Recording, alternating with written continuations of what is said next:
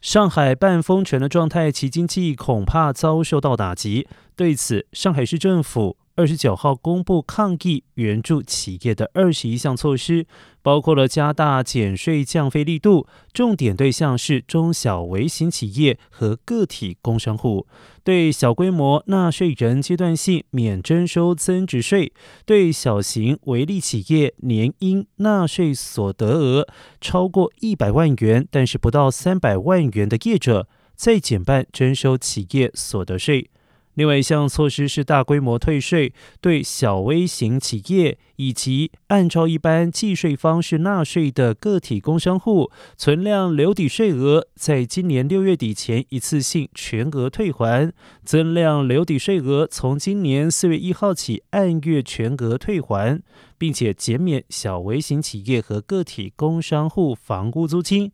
凡是承租国有房屋、从事生产经营活动的小微型企业和个体工商户，今年将免除三个月租金。